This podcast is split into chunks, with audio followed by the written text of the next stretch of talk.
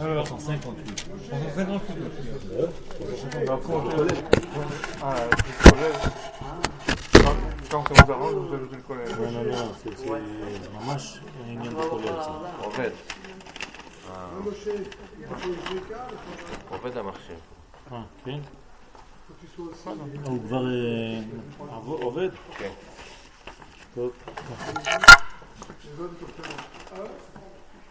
יהיה לו אור אחר. אין יותר אורות? אין עוד אור, אה. allume les lumières. On dirait qu'on est dans le...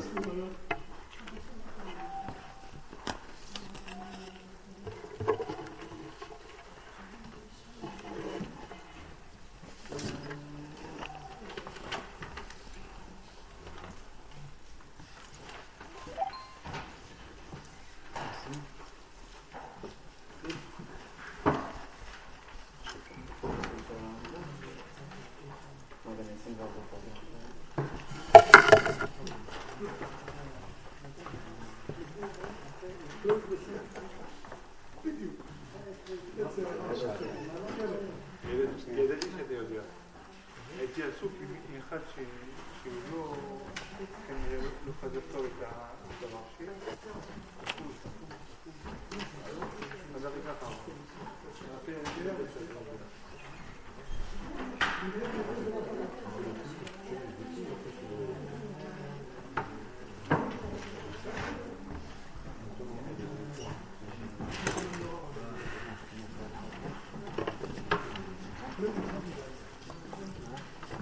אה, איך היא אמרה שלו?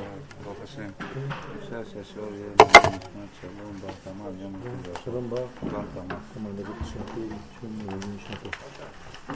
טוב, שבוע טוב לכולכם.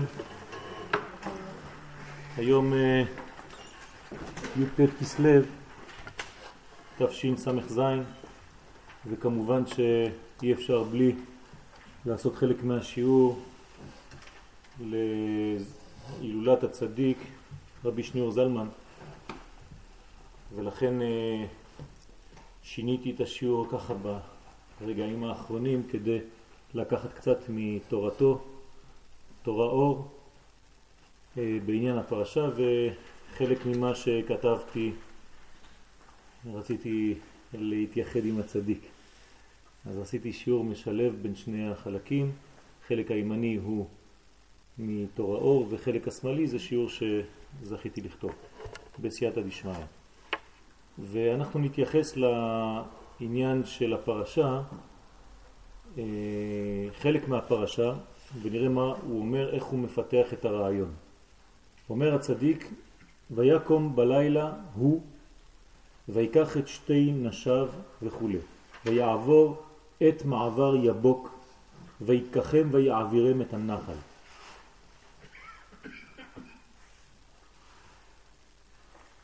פירוש יבוק הוא ייחוד ברכה וקדושה. והעניין, דהנה כתיב בעבר הנהר ישבו אבותיכם מעולם. פירוש הנהר הוא בחינת בינה, כמו שכתוב ונהר יוצא מעדן וכו'. ושורש האבות הוא מעבר הנהר, דהיינו מבחינת הקטר שהוא למעלה מהנהר הנ"ל. רק שמשם נמשכו האבות ונשפלו למטה בעבר השני של הנהר בזה דאצילות. ועיין בזוהר פרשת אמור מה שכתב על פי זה, על פסוק זה. ויעקב שרצה שימשיך לו המקיף דתוהו הנ"ל שלפני אצילות, הוא צריך מתחילה לעבור את הנהר הנ"ל, וזהו ויעבור את מעבר יבוק, כי בחינת ייחוד ברכה וקדושה הוא הכל בחינת נהר הנ"ל, שעל ידו נמשכו כל השפעות וייחוד אורות עליונים, כמו שכתוב ונהר יוצא מעדן להשקות את הגן וכו'. קצת אה, סתום, אבל ננסה בעזרת השם לפתוח את העניין. קודם כל צריך להבין שמעבר יבוק, כן, הוא לא רק שם של מקום, אלא יש כאן רעיון שמופיע מיד, והרעיון הוא להעביר כוח ממקום למקום. כלומר, מדבר שהוא ממעלה למטה או ממטה למעלה. בינתיים לא נתייחס בדיוק לכיוון. על כל פנים, יש כאן מעבר. בשביל מה צריך את המעבר הזה? הארי הקדוש מסביר שכשיש אורות עליונים צריך לצמצם את האורות, להלביש אותם למימדים של גוף. אם לא מלבישים את האורות העליונים למימדים של גוף, אז אי אפשר לבטא את הרעיונות בכלל במציאות. גוף פיזי? גם גוף פיזי, מעשים. זאת אומרת שבכל דבר שהוא אנרגיה, בכוח, אם אתה רוצה להעביר אותו לכאן, לפועל, אתה צריך שהוא יעבור צמצום. אתה צריך להכניס אותו למין מדרגה שמלבישה אותו לפי הקומה שאתה הולך לדבר אליה. אם אני הולך לדבר עכשיו עם ילדים קטנים, אני צריך להלביש את הדיבור שלי בסיפור שיתאים לילדים. כלומר, אני לא יכול לבוא ולזרוק את מה שאני למדתי עם המילים שאני למדתי, אלא אני חייב לתרגם ולצמצם את זה. זה נקרא בגדול מעבר יבוק. כלומר, מה זה המעבר הזה? זה מעבר שהופך את ההוויה למדרגה שהיא אלוהים. כלומר, אני יכול לתרגם את ההוויה באלוהות. אני יכול לתרגם את העולם שהוא בלתי גבול, בלתי נתפס, לעולם שהוא נתפס. וזה מה שמבקש יעקב כשהוא יוצא מארץ ישראל. הוא אומר לקדוש ברוך הוא בנדר שלו שכשהוא יחזור והיה הוויה לי לאלוהים. כלומר, אני רוצה להגיע למצב כזה שההוויה שהיא בלתי נתפסת היא יורדת למימדים של האלוהות, של ההתלבשות בתוך הטבע, במימדים של הטבע. אם לא, זה לא מעניין אותי. לא מעניין אותי דבר שהוא למעלה בשמיים ולא יורד למציאות הגשמית ולא יורד לביטוי הגשמי, לאמונה, זה לא נקרא יהדות. לכן מעבר יבוק, יבוק, כן, זה הרבה הרבה סודות בכלל, בפשט, ההוויה שמתורגמת באלוהים, כן, אם תיקחו שם הוויה, י' כ' ו' כ', זה במספר 26, ושם אלוהים זה במספר 86, ביחד זה 112, זה בדיוק הגמטריה של יבוק, י' ב' ק'. כלומר, האפשרות לתרגם י' כ' ו' כ' לאלוהים, להלביש את י' כ' ו' כ' באלוהים, זה נקרא מעבר יבוק, אני מצליח לעשות את זה. אם היינו צריכים למקם את המעבר הזה שנקרא יבוק בגופו של האדם, אומר הארי הקדוש זהו הגרון. הגרון הוא בעצם המצמצם את האנרגיה שנמצאת במחשבה ומעבירה אותה למימדים של הגוף.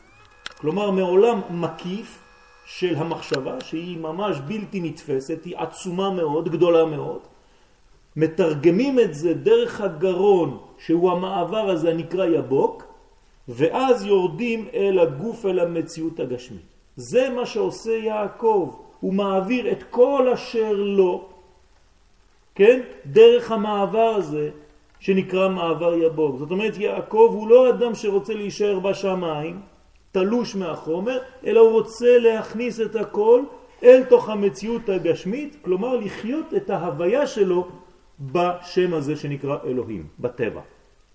קדושה שנמצאת בתוך הטבע.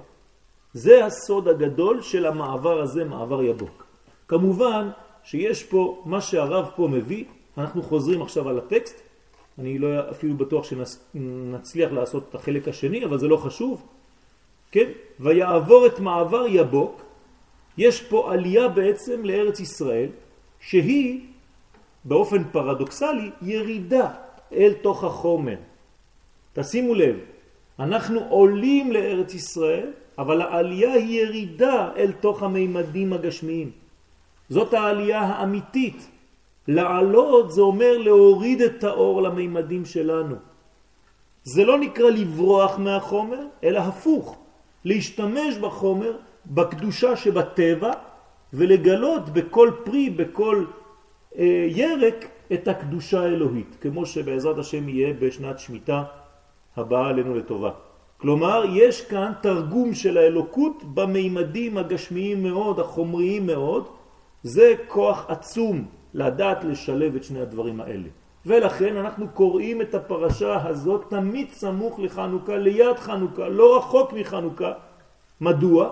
בגלל שחנוכה בדיוק מחבר, כן? החג הזה מחבר את שני המימדים האלה, את הנס הבלתי מלובש בטבע, כלומר את הנר שהקדוש ברוך הוא מוסיף בו שמן כל יום, לעיני כולם, וכולם לא מבינים איך זה הופיע. מצד שני, ניצחון של מלחמה, פעולה גשמית של המכבים, של החשמונאים. אז אתם רואים שיש שילוב של שני ניסים, אחד שהוא למעלה מהטבע, כנגד שם י' כו' ואחד שהוא בתוך הטבע, נס המלחמה שהוא כנגד שם אלוהים. עוד פעם, אנחנו בחיבור הזה נכנסים למה שנקרא מעבר יבוק. פה הרב קורא לזה, זצ"ל, ייחוד ברכה וקדושה. מה זה ייחוד ברכה וקדושה?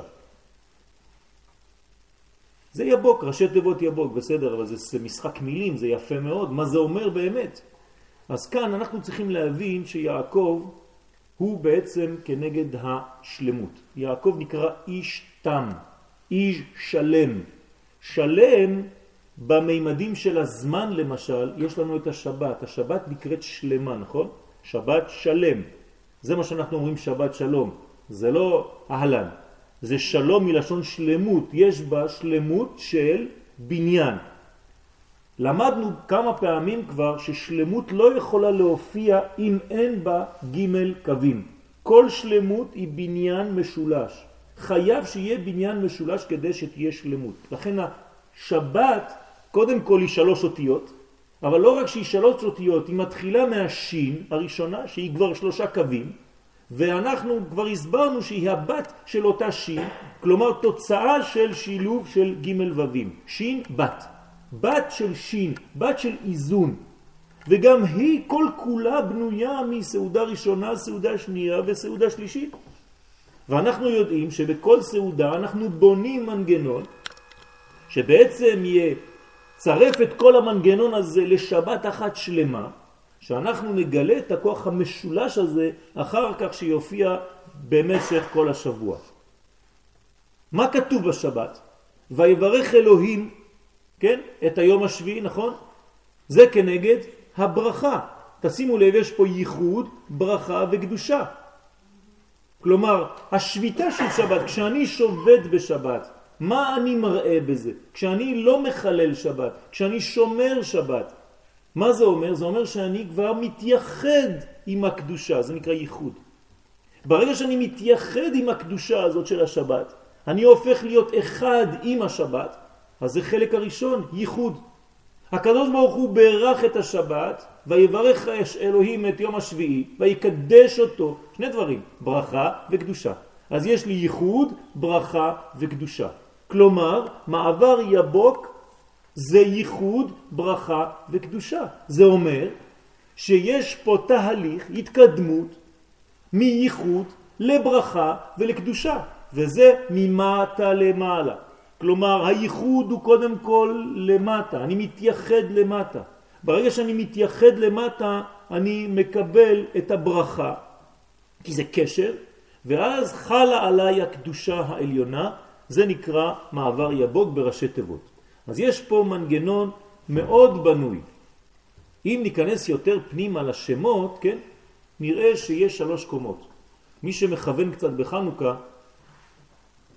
יודע שיש יש ג' קומות. אנחנו בונים עשר ספירות, העשר ספירות בנויות בשלושה משולשים. משולש עליון, כן, חוכמה, בינה ודעת, חב"ד.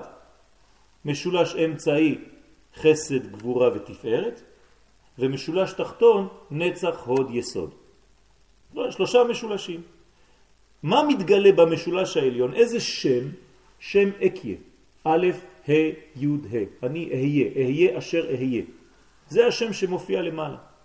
מספרו אהיה, אהיה זה 21. השם המרכזי זה שם י' כ' ו' כ', כי הוא מרכזו של האילן. זה 26 במספר. והשם התחתון זה השם אדנות, המשולש התחתון בשם אדנות, א', ד', נ', י'. ואם אני משלב את כל המשולשים האלה, 26, 21 קודם, ועוד 26, ועוד 65, עוד פעם אני חוזר ליבוק, 112. זאת אומרת שיש פה ייחוד, ברכה וקדושה בשלושה מימדים, בשלוש קומות. זאת אומרת שיש פה דבר שחוזר על עצמו והמעבר הזה הוא מעבר כל כך חשוב שאנחנו בעצם לא מבינים מה קורה שם. היה, הוויה ואדנות. כנגד מחשבה, כן? קול ודיבור, אותו דבר, רק בקומת הראש יש מחשבה, קול ודיבור, גם כן אותו מדרגות. בוודאי, בוודאי, זה יעקב, זה יעקב מעביר את, את, את מה שיש לו ואחרי זה הוא חוזר על העין. כן, כתבתי את זה בספר הקטן של חנוכה, שיעקב מעביר את כמעט כל שמו במעבר הזה יבוק ונשאר רק את העין, הוא חוזר כדי לתקן מה שנשאר בשבעים אומות, כן, בעין אומות העולם, כן? יש סוד גדול במקווה. אם כבר אנחנו מדברים על, על ייחוד, קדושה וברכה, ברכה ובקדושה, כן, יש סוד במקווה. כשאנחנו נכנסים למקווה, אנחנו צריכים לראות את המקווה כבניין שלם, לא רק המים. כל המקווה יש בו קדושה. אומרים לנו חז"ל בקבלה שהגג של המקווה, כן, התקרה של המקווה היא כנגד שם אקיה. הקירות של המקווה כנגד שם הוויה, והמים, התחתית המקווה, הרצפה של המקווה כנגד שם אדנות. ולכן כשאני נכנס לתוך המקווה אני גם כן עובר דרך המעבר הזה הנקרא יבוק, ושם אני דומה למה? לעובר. במעי אמו, נכון? אנחנו יודעים שהמקווה, התנוחה שאנחנו מקבלים בזמן הטבילה, במיוחד הנשים, זה כמו עובר בתוך המעיים, בתוך הבטן של האימא. וזה גם כן מעבר יבוק, הרי התינוק לפני שהוא יוצא, הוא עובר בתוך גרון צר, בתוך מעבר צר, שזה בעצם כל הצינור הזה שמוציא אותו ממציאות של פוטנציאל בתוך הבטן למציאות מעשית בחוץ. גם שם הוא עובר מעבר יבוק. אז תשימו לב פה, מעבר יבוק זה מעבר שאנחנו רואים אותו וחיים אותו בהרבה הרבה דברים בחיים שלנו. כל פעם שאתה עובר ממדרגה למדרגה אחרת, אתה חייב לעבור דרך מדרגה שנקראת יבוק. אפילו כשאני מדבר עכשיו, יש לי מחשבה, אבל היא עוברת דרך קול פנימי, ואני צריך לתרגם אותה לדיבור. המחשבה, קול ודיבור זה שלוש מדרגות. איך אני מתרגם את זה לדיבור? אני חייב לצמצם, אז אני מעביר את המחשבה שלי במילים שבחרתי, והצמצום הזה במילים האלה ולא אלה, זה נקרא מעבר יבוק. לכן המעבר הזה הוא גם כן בצמצום של הדיבור, וכן בכל דבר ודבר בחיי. כל פעם שאני עושה דבר מסוים, אני צריך לעשות אותו לפי ההשתלשלות הזאת שנקראת מעבר יבוק. כשאני יודע את זה או שאני לא יודע את זה, זה לא משנה כלום. המעבר הזה נעשה מאליו. יעקב יודע את זה. הוא יודע שיש את המעבר הזה, במיוחד כשאתה עובר מחוץ לארץ לארץ ישראל, עכשיו הוא חוזר לארץ. אז יש מעבר יבוק, שגם שם צריך להגיע עד למקומות הנמוכים של העולם, כדי לגלות את האור הגדול של ההוויה. כלומר ההוויה מתורגמת ומתבססת על שם אלוהים שהוא בתוך הטבע. זה הכוח של יעקב, והיה שם לי לאלוהים. כל הדר בחוץ לארץ, אני חוזר על אותה גמרא במסכת כתובות, כן? דומה כמי שאין לו אלוה. כלומר, מי שלא גר בארץ ישראל, אין לו אלוהים. מה יש לו? הוויה. הוויה זה רוחני. זה רוחני מאוד, אבל זה לא פה בחומר, במציאות הגשמית. זה הדבר הכי קשה שההוויה תבוא ותתלבש כאן במציאות הגשמית. לכן לחיות בארץ ישראל זה דבר קשה מאוד. כי אתה מתרגם את ההוויה בתוך טבע, ואתה חי את ההוויה בטבע. בחוץ לארץ קל יותר להיות יהודי, אתם יודעים. אתה לומד בישיבה בשקט ואתה בתוך קהילה סגורה, היא מנותקת מהארציות. אז מצד אחד זה פרדוקס, אתה אומר איך אפשר להיות יותר קל בחוץ לארץ, הרי זה חוץ לארץ, נכון. מצד שני כשאתה בתוך היהדות אתה כמו בתוך בועה, בתיבת נוח, ואתה מרגיש שאתה בשמיים בשקט, אף אחד לא מפריע לך. למה? כי אתה לא מתרגם את ההוויה הזאת לאלוהים. אז דומה כמי שאין לו אלוה, אין לו אלוהים. אבל ברגע שאתה בא לארץ ישראל, אומרת הגמרא, דומה כמי שיש לו אלוה, ואלוהים זה מידת הדין. זאת אומרת, קשה מאוד לחיות את ההוויה הזאת המצומצמת בתוך מנגנון של חיים פה, ממלכתיים, פוליטיים, של, של בניין, של בניין מדיני, של בניין של עצמאות מדינית, זה לא פשוט. ומה זה ההבדל בין ימות המשיח למה שיש לפני ימות המשיח, אומר הרמב"ם? שיבוד מלכויות.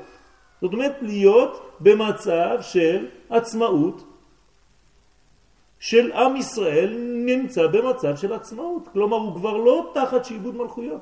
כל זה, זה מביא אותו מהוויה לאלוהים. הדבר הזה הוא קשה מאוד, וזה עיקר העבודה. מי שלא עושה את זה, אז ההוויה שלו היא הוויה, אבל אין לו אדנות, אין לו אלוהות. בעיה גדולה. לכן אתם רואים פה שהמעבר הזה, כן, הוא מעבר משולש, הוא חייב לעבור דרך שלושה קווים. בזמנו קראנו לזה אור, מים ורקיע. אתם זוכרים את השיעור הזה? אור, מים ורקיע. א', מ', ר', ראשי תיבות, ברוך שאמר והיה העולם. אמר א', מ', ר', אור, מים ורקיע. אור, מה זה אור? זה פוטנציאל, זה אור. מה אני תופס אור? אי אפשר.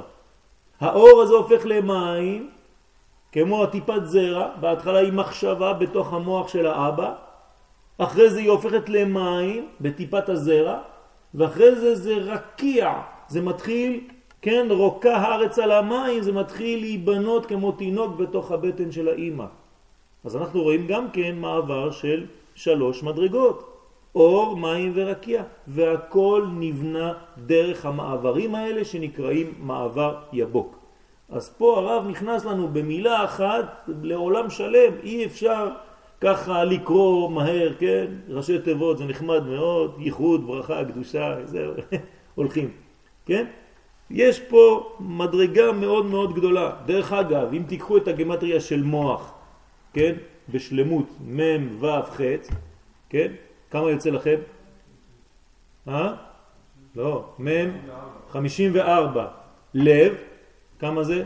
32. כבד?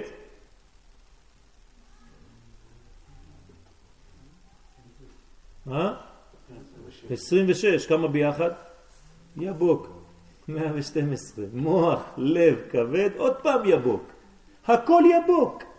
כל מה שאני לוקח בפוטנציאל והופך אותו למעשי נקרא מעבר יבוק. י' ב' ק', תבינו טוב, הק' זה כשהרגליים יורדות לעולם הזה, לכן הק' יש לו רגל ארוכה, כן? הי' זה הפוטנציאל, זה עוד נקודה, והבית זה הבריאה, זה היציאה כבר, זה הפך להיות שניים. אז י' ב' ק' זה תרגום הפוטנציאל למעשה, זה נקרא י' ב' ק', מעבר יבוק. עכשיו כשתקראו את המעבר הזה יבוק, אתם לא רק תראו איזה מקום בשטח, שהיה איזה מעבר שנקרא יבוק שחוצים את הנהר, לא. עכשיו פה הרב, ותבינו טוב מה הוא אומר, כן? דרך אגב, כשאיש מתחתן עם אישה, כן, הסופי תיבות והיו, כן, לכן ידבק איש ואשתו והיו לבשר אחד, ודבק איש באשתו, כן, זה אותו דבר, כן, ודבק באשתו והיו, כך אומר הפסוק, ודבר, ודבר, וכן יעזוב איש את אבי ואמו, ודבק באשתו והיו, ודבק זה קוף בסוף, באשתו ו' והיו ו', קוף ו' ו' זה יבוק. כלומר כשאדם מתחתן, דבק באשתו, הם גם כן בונים מעבר יבוק בסוג אחר של נישואים. משם הם עוברים עוד כן לעשייה אחרת, מהסוג שלה. רק להדגיש לכם ולהסביר לכם שהמעבר הזה הוא מעבר רב תחומי, בכל החיים אנחנו עוברים דרך היבוק הזה והדברים מאוד מאוד גדולים מאוד. על כל פנים צריך להבין שהמעבר הזה ממתק את הדינים. זה כוח שנקרא מיתוק הדין. אז בואו נחזור ל, ל, לעניין.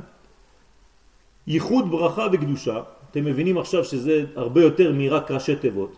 והעניין דהנה כתיב בעבר הירדן ישבו אבותיכם מעולם.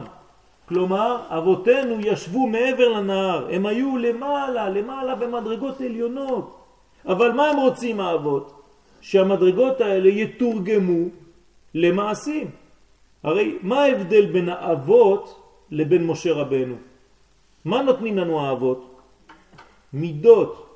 נכון? התורה מתחילה במידות. ספר בראשית זה עדיין לא מצוות, זה מידות. ספר של ישרים.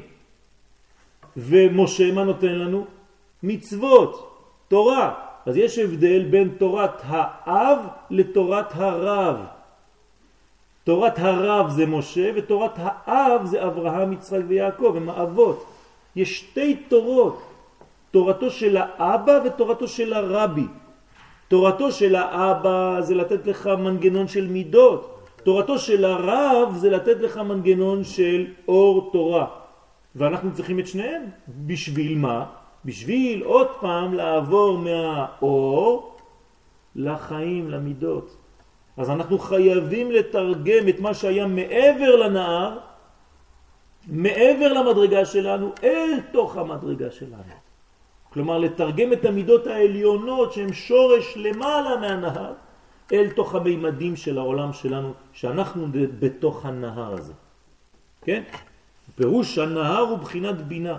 אז הנהר זה מעבר, זה נקרא בינה בתורת הסוד. כמו שכתוב, ונהר יוצא מעדן. כמה מדרגות יש לנו בפסוק הזה? שלוש, עוד פעם. ונהר, כן, יוצא מעדן להשקות את הגן. אז יש לי נהר, עדן וגן. אותו דבר, הגן זה כאן. הנהר זה מה שיוצא ממדרגה יותר עליונה שנקראת עדן. אז יש לי עדן, נהר, גן. אותו דבר זה יבוק. כל מדרגה שמשתלשלת ויורדת ממדרגה עליונה מאוד שנקראת עדן, כמו היוד, היוד זה עדן, והיא עוברת דרך הבינה שזה הנהר, זה הבית, להשקות את הגן זה הקוף הסופית, זה יבוק. בסדר?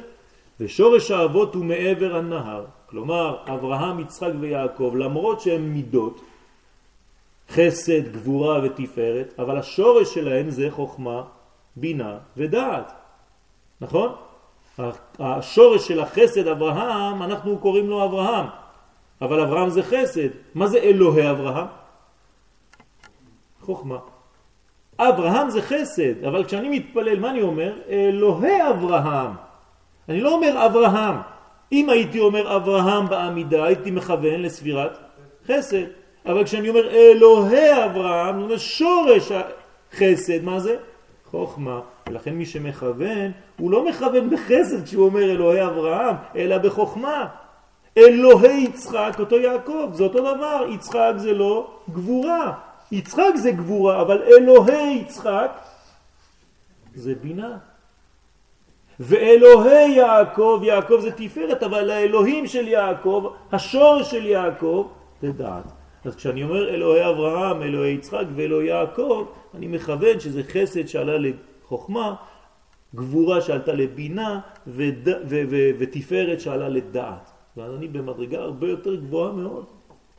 וזה בחינת הקטר שהוא למעלה מהנהר. אז הרב פה כותב, כן, רבי שניאור זלמן, זכותו יגן עלינו אמן, אומר שזה מעבר לנהר במדרגה גבוהה. רק שמשם נמשכו האבות ונשפלו, הם צריכים להשפיל עצמם, לצמצם את עצמם בעבר השני של הנהר. זאת אומרת, לרדת, לחצות את הנהר הזה. לא חוכמה גדולה להיות למעלה. חוכמה גדולה זה לרדת לעולם הזה. זאת החוכמה הגדולה.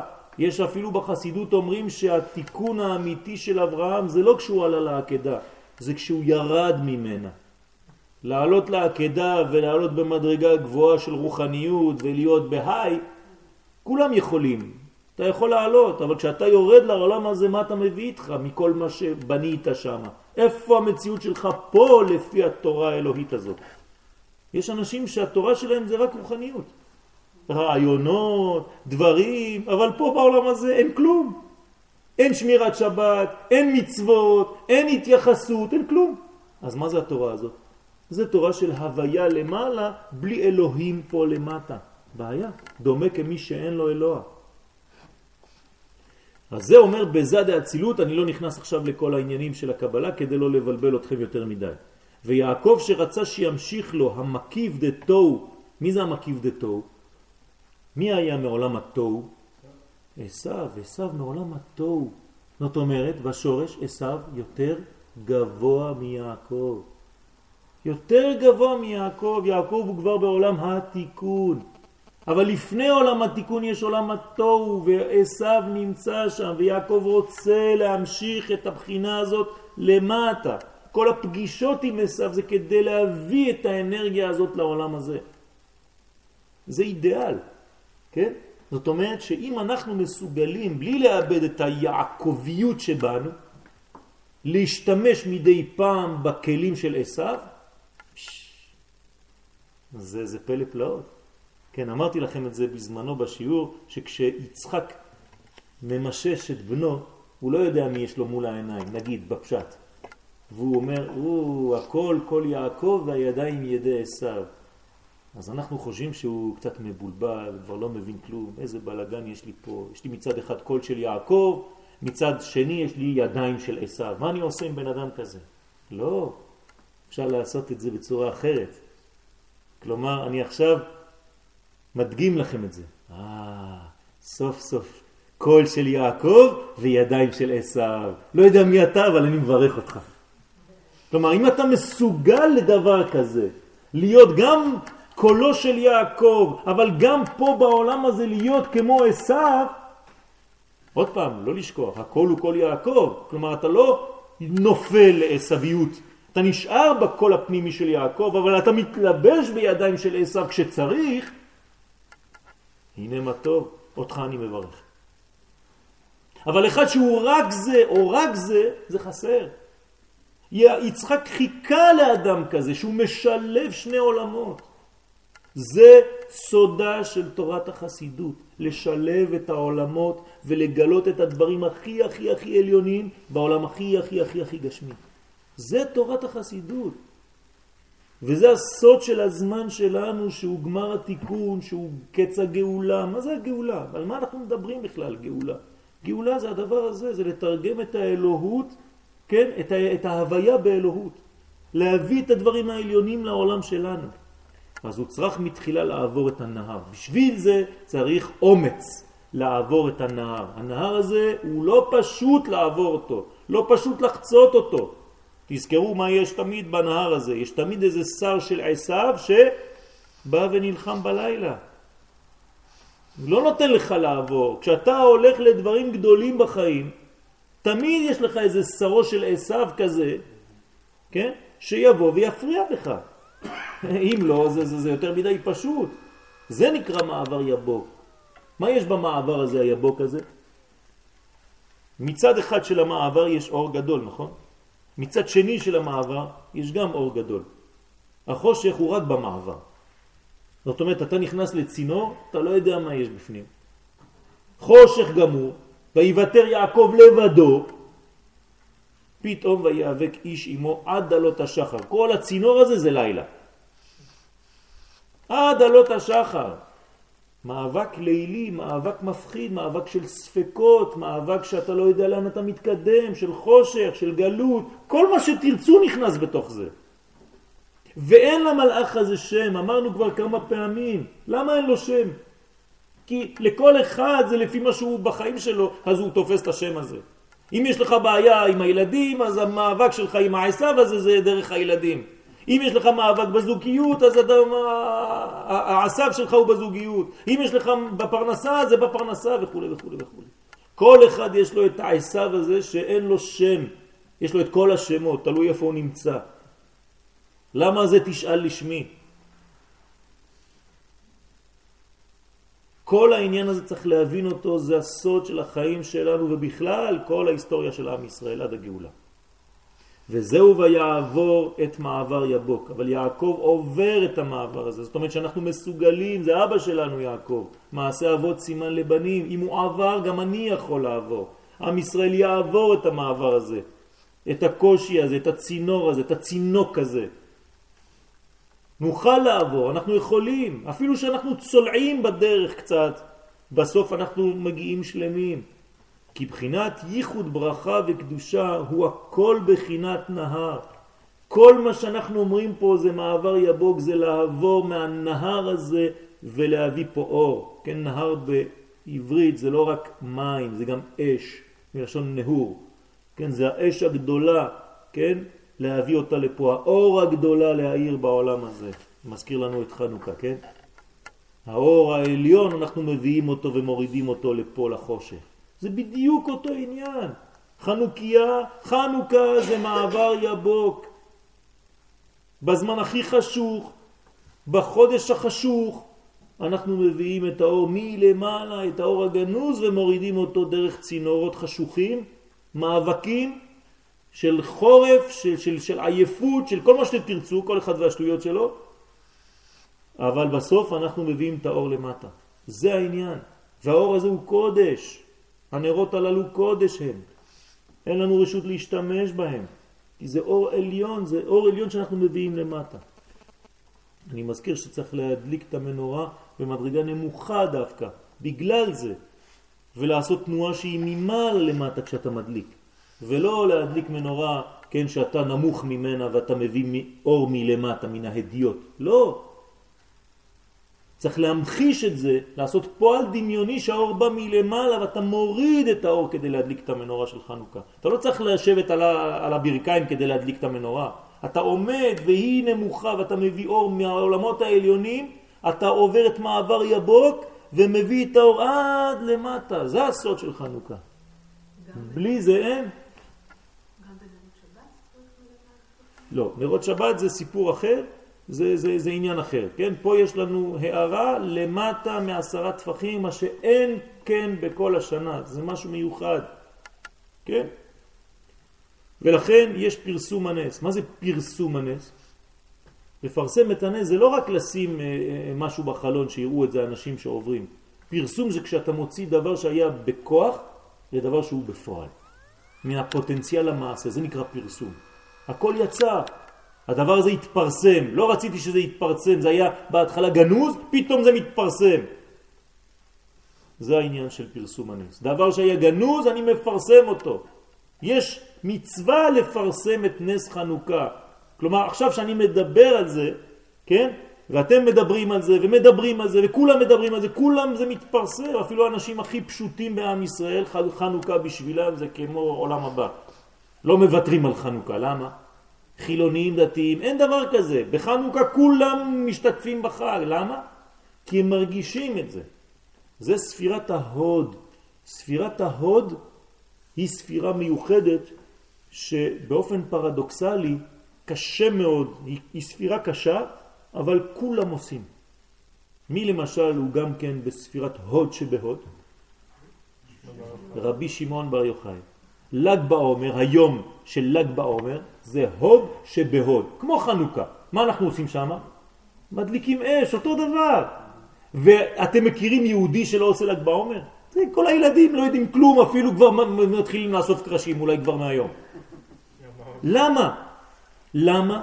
בגלל שזה העניין של הערת האור ממעלה למטה. כל האנשים האלה, מי עוד מספירת ההוד? אהרון, אהרון הכהן הוא ספירת ההוד. אותו דבר, מה זה אהרון? אהרון יותר אהוב מאשר משה רבנו בעם ישראל. כולם איתו, הוא הולך אצל כל אחד, דופק בדלת כל ערב, אהלן, מה נשמע, שלום אהרון, בוא תשתה משהו, כן, אוהב שלום, רודף שלום. משה רבנו זה מדרגה עליונה, קשה להשיג אותו בכלל, לא מתקרבים אליו, אין את הפלאפון של משה רבנו. אהרון, יש לך את הפלאפון, אהרון הכהן, טק טק טק, אהלן אהרון, מה שלומך? זה אהרון הכהן, צריך להבין את זה. אהרון הוא גיש, נגיש. זה האור של כאן. ספירת ההוד היא נמוכה, היא פה. משה רבנו זה יסוד דעה בה, אתה לא יודע אפילו איפה זה. כן, זה, זה, זה, זה, זה מדרגות שאי אפשר להשיג בכלל. איש האלוהים. אז זה הכוח. אז נמשכו כל ההשפעות וייחוד אורות עליונים. זה הייחוד של האורות העליונים. זאת אומרת, אני לוקח אור גדול מאוד מה... עליונים אתה, אני מוריד אותו למטה. כי שרית עם אלוהים ועם אנשים ותוכל. זה המאבק של יעקב. מה אומר לו אותו מלאך בסוף? אומר לו, הצלחת, חביבי, אתה לא ראיתי אחד כמוך. כן? עד היום אני מחכה. עוד לא אפילו אמרתי שירה, אומר לו המלאך במדרש. הגיע אותו זמן לומר שירה. כן, שלחני כי עלה השחר, אומר לו. נו, אז מה אם עלה השחר? אומרים במדרש, עכשיו אני צריך להגיד שירה, מיום שנבראתי עד היום עוד לא עברתי שירה לקדוש ברוך הוא. למה? כי חיפשתי אחד כמוך שיעשה את המאבק איתי ויצליח. היום אני יוצא לפנסיה. זה מה שהוא אומר לו. אני אומר שירה ונגמר, זהו. זה רמז למה שיהיה בעם ישראל לעתיד לבוא. כשנצליח לעשות את זה, כי שרית עם אלוהים ועם אנשים, גם בחברה שלך, גם בביזנס שלך, לא רק עם האלוהים, גם עם האנשים, ותוכל, אה, עכשיו אתה אדם שלם. עכשיו אתה אדם שהוא בונה שמיים וארץ. לא רק אחד שבישיבה הוא גדול ובחוץ הוא לא רואים אותו בכלל. הוא לא קיים, הוא שקוף. לא, זה לא ככה. ונהר יוצא מעדן להשקות את הגן, לא לשכוח, ונהר יוצא מעדן, הוא לא סתם יוצא מעדן, זה להשקות את הגן, אם אתה לא יוצא מהישיבה כדי להשקות את הגן פה למטה, את האנשים הפשוטים, אז מה עשית?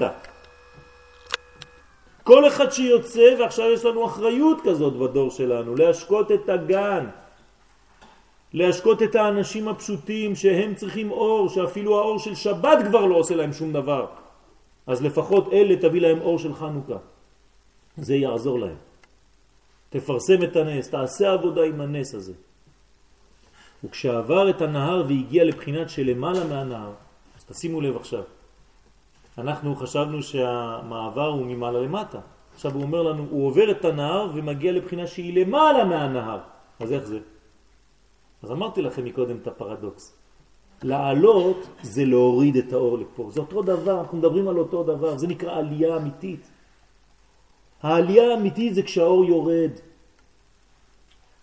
אז לא רחוק הוא מן המקיף דתו, אז למי הוא מגיע? המקיף דתו, מי זה המקיף דתו? עשיו. אותו עשיו. הרב, כן, מביא את זה בחלקים הראשונים של הפרשה, רק לא צילמתי לכם כי זה עשר שעות של שיעור, כן? תראו כמה זמן זה לוקח רק לפרש מילה קטנה, הכל מתומצת פה ואנחנו אפילו לא, לא נוגעים, רק תואמים קצת. זה חוכמה שאנחנו לא מבינים אותה בכלל, מה זה תורה אור. רבי שניאור זלמן, זה מדרגה שאנחנו לא מבינים בכלל. לא מבינים מה זה התורה הזאת בכלל. כן? אז אנחנו לאט לאט תואמים קצת. אז זה נקרא מקיף דתו הנ"ל, שלפני הצילות, וזה ויעבר את אשר לו.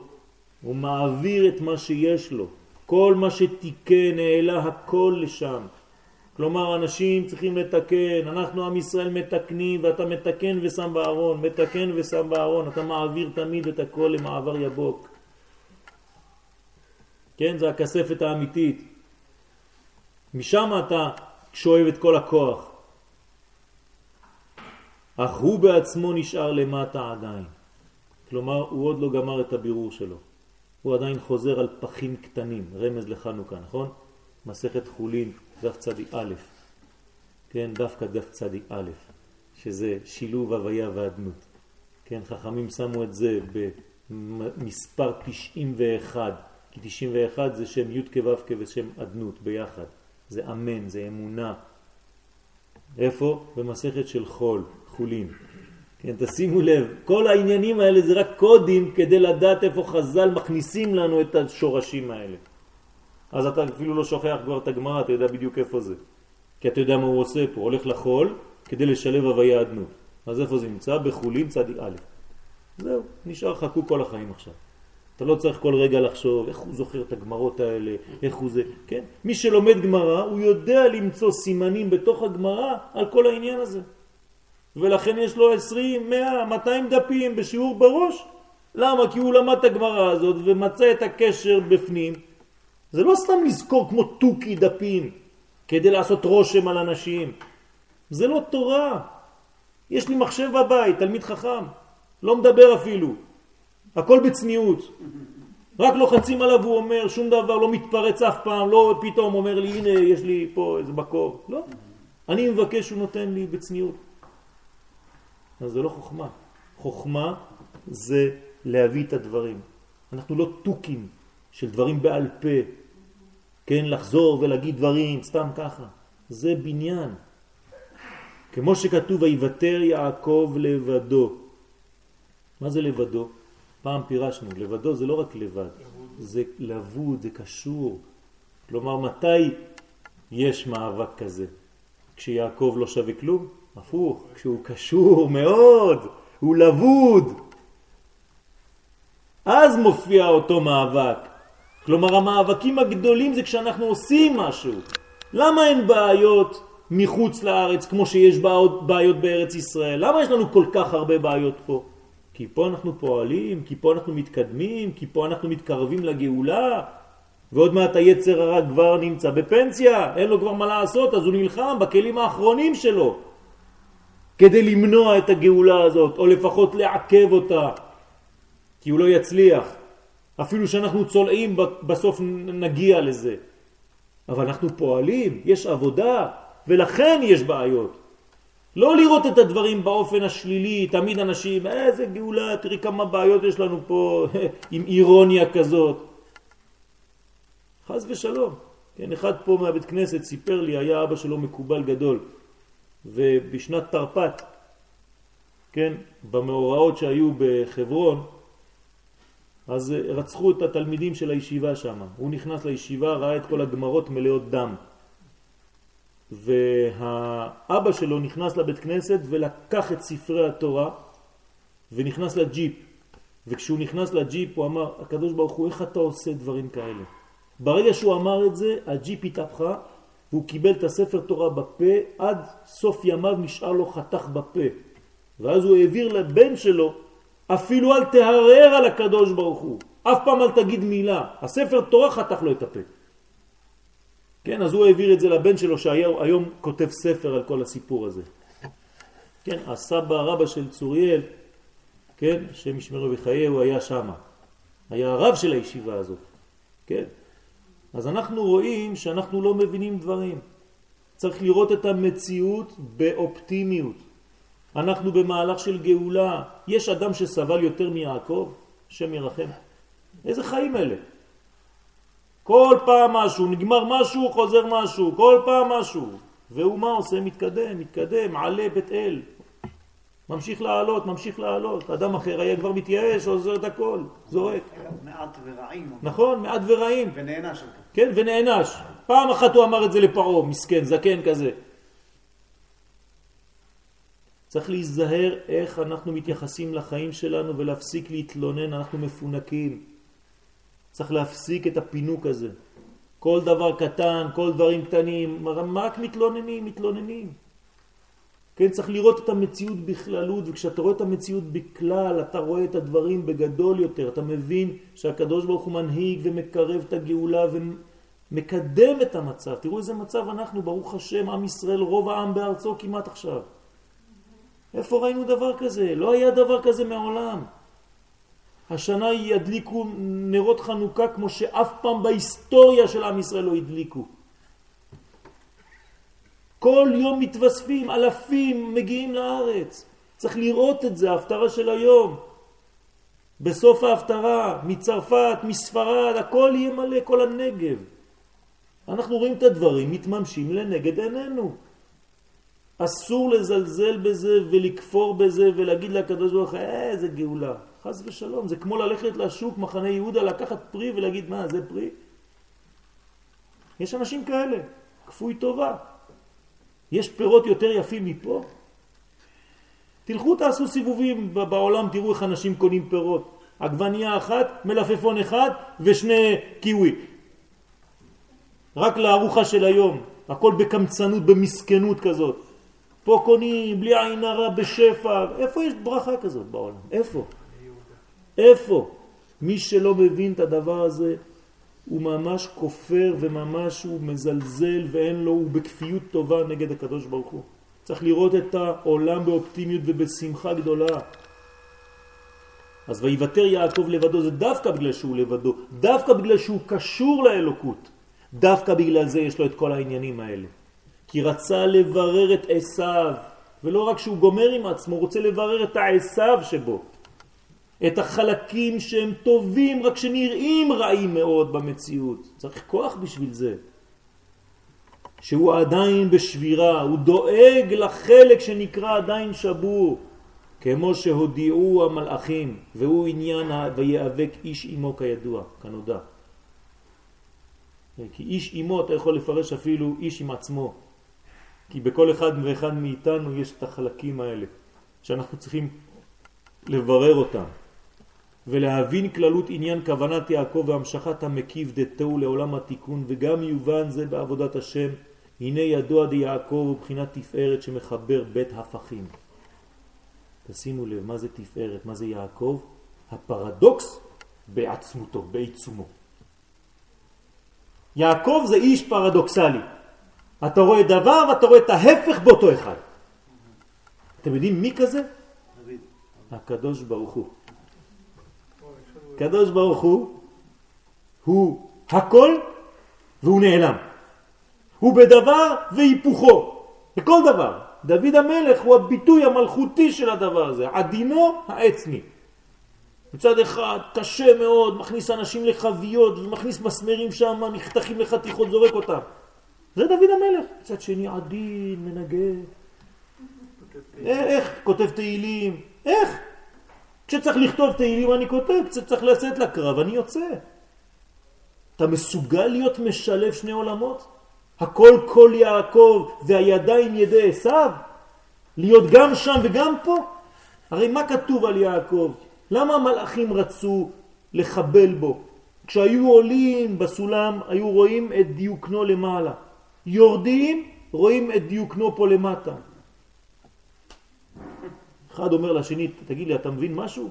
או שהתבלבלנו, אני לא יודע איפה הלמעלה, איפה הלמטה, זה קורה לטייסים. טייסי קרב לא יודעים איפה הלמעלה, איפה למטה.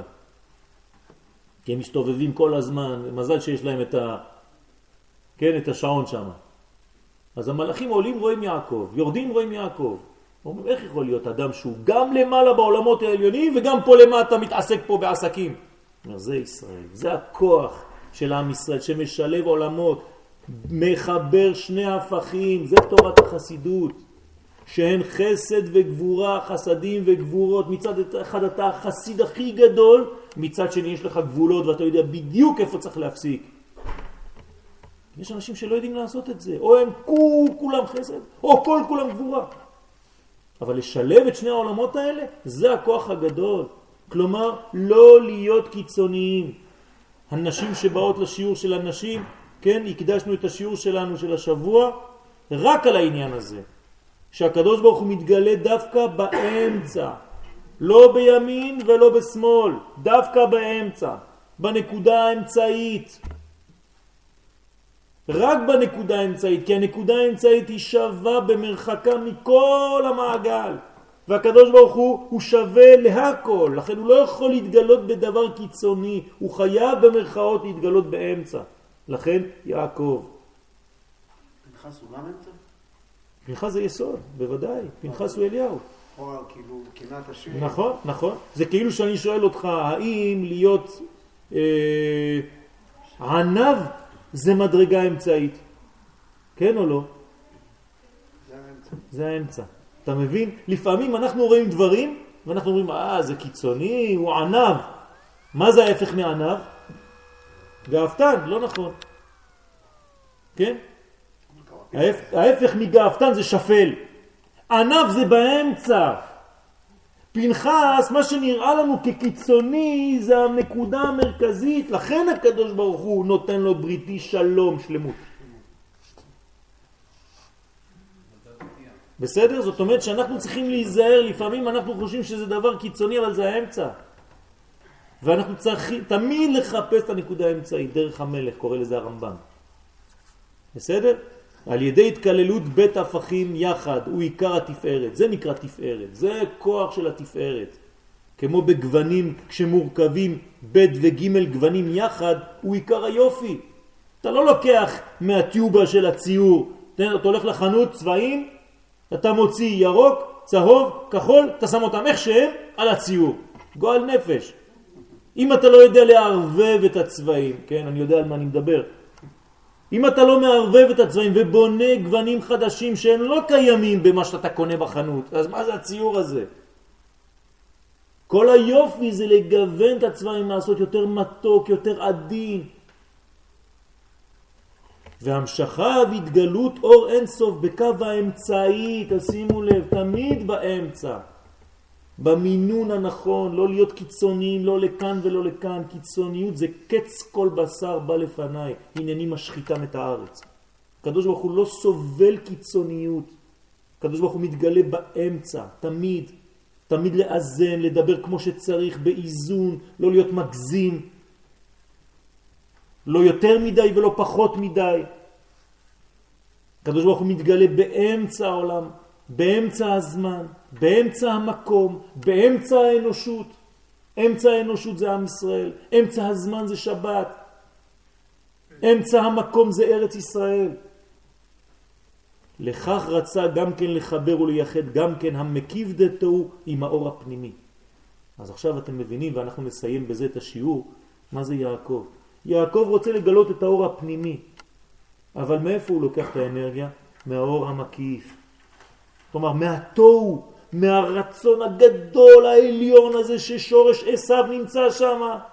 אבל הוא לא רוצה להשאיר אותו שם, רק ל, כן, לגעת בו, אלא להביא את כל זה לתוך הפנימי, לתוך החיים שלי. אתה מסוגל לעשות דבר כזה? אתה תפארת. אתה איש תם יושב אוהלים. כלומר, שני אוהלים. אתה מחבר שני עולמות. אתה מתחתן עם שתי נשים, אחת עולם הבא ואחת עולם הזה. אחת נקראת לאה, אחת נקראת רחל. אלמא דאית גליה ועד אלמא דאית קסיה. העולם המכוסה והעולם הגלוי. זה יעקב, זה הבניין. דתיק, כן, אור, הפני, אור, אור הפנימי ואור המקיף. זה הנקרא תיקון, שהם גם כן בית הפכים, שהתחברו יחד, ואז יהיה גילוי אור אינסוף. כל זה לקוח מהזוהר הקדוש, כן? וביאור הדברים הנה יש בית בחינת בעבודת השם. אחת אהבה ברשפי אש ותגבורת מאוד לצאת מן הגוף ולהיפרד מן הפתילה. כלומר אנחנו צריכים להיות כמו אש שכל רגע רוצה לעזוב את הפתילה, נכון? אבל הפתילה מה עושה? מחזיקה אותה. למה? יש שמן למטה. מעניין, האש הייתה אמורה לעזוב את הפתילה, נכון? היא רק עולה למעלה, איפה שאתה הולך היא רוצה לברוח. מה, מה קושר אותה? למה היא נשארת? והוא בחינת, כן? מה זה א' ה' ר'? האדם הראשון שאין, לא, זה לא האדם הראשון. אהבה רבה, שאין כלי הלב מכילה. האהבה יותר מדי גדולה שאין לה כלים. אותה, כן, מכילה אותה, כי לא יכיל הלב התפעלות העצומה. אי אפשר, זה אדם שהוא הולך למות משמחה. יש זמנים כאלה, נכון? לכן לא יוכל לעמוד בכלי גופו וחפץ, וחפץ לצאת מנרתיקה חומר הגוף. הוא, הוא כבר מרגיש חסום שם, יש לו חנוק, אז הוא רוצה לברוח. מצד שני, הבית, מבחינת התפעלות המתיישבת בכלי הלב. אז אני צריך להביא את הדברים לצד השני, זה השמן, זה הפתילה, זה כל החלקים שהם פה, החומר. ועיקר עניינה הוא בחינת המשכת אלוהות מלמעלה למטה, דווקא בכלים, בכלים מכלים שונים, בתורה ומצוות ומעשים טובים. וזה עניין רצו ושוב. רצו זה לברוח, ושוב זה, זה הכי קשה. כלומר אנחנו צריכים, כן, איל ונפיק, זה נקרא בקבלה. איל ונפיק. מצד אחד אתה עולה, מצד שני אתה חייב לצאת ולהתגלות. כן? כשלומדים תורה קשה להעביר שיעורים, אתם יודעים את זה? זה לא פשוט להעביר שיעור. כי, כי כשאתה מעביר שיעור אתה במרכאות יורד למדרגה אחרת. כשאתה לומד אתה עולה, עולה, עולה, עולה, מה אכפת לך מהאחרים? אבל כל העניין זה כשאתה עולה וקיבלת משהו, להעביר אותו לאחרים, זה עבודה. זה חלק מהעבודה, זה החלק החשוב בעבודה. זה חנוכה, זה חינוך. והנה בחינת עולם התוהו ענה לה בחינת רצו, אז עולם התוהו זה רצו, אתה בורח למעלה. לכן הסתלקו האורות מן הכלים. אז איפה אתה נמצא? לא רואים אותך, אתה רק ברצו. אומרים לך, ושוב, ושוב, תחזור לפה. אבל התיקון הוא בחינת שוב, והוא בחינת תורה ומצוות. לא רק לעלות למעלה, אלא לרדת. ובעל כורחך אתה חי, להיות בתוך הגוף, לא ביקשו ממך, מכריחים אותך, תחזור לתוך הגוף, הקדוש ברוך הוא ברא אותנו בתוך הגוף, זה לא כדי שנברח מהגוף. אדרבה, אנחנו צריכים להשתמש בגוף הזה, הגשמי, עם כל התאוות שלו, אבל כדי לגלות את האור המקורי האמיתי, להמשיך אור אינסוף בכלים מכלים שונים. תקראו את החלק השני אם אתם רוצים, קצת אה, באותו כיוון, אבל כמובן במדרגה אחרת לחלוטין. אז אה, תודה רבה, שבוע טוב וחג שמח.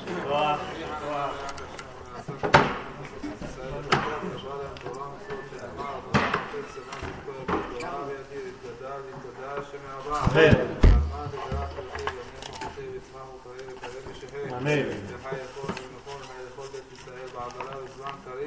אמן, יהיה שבר.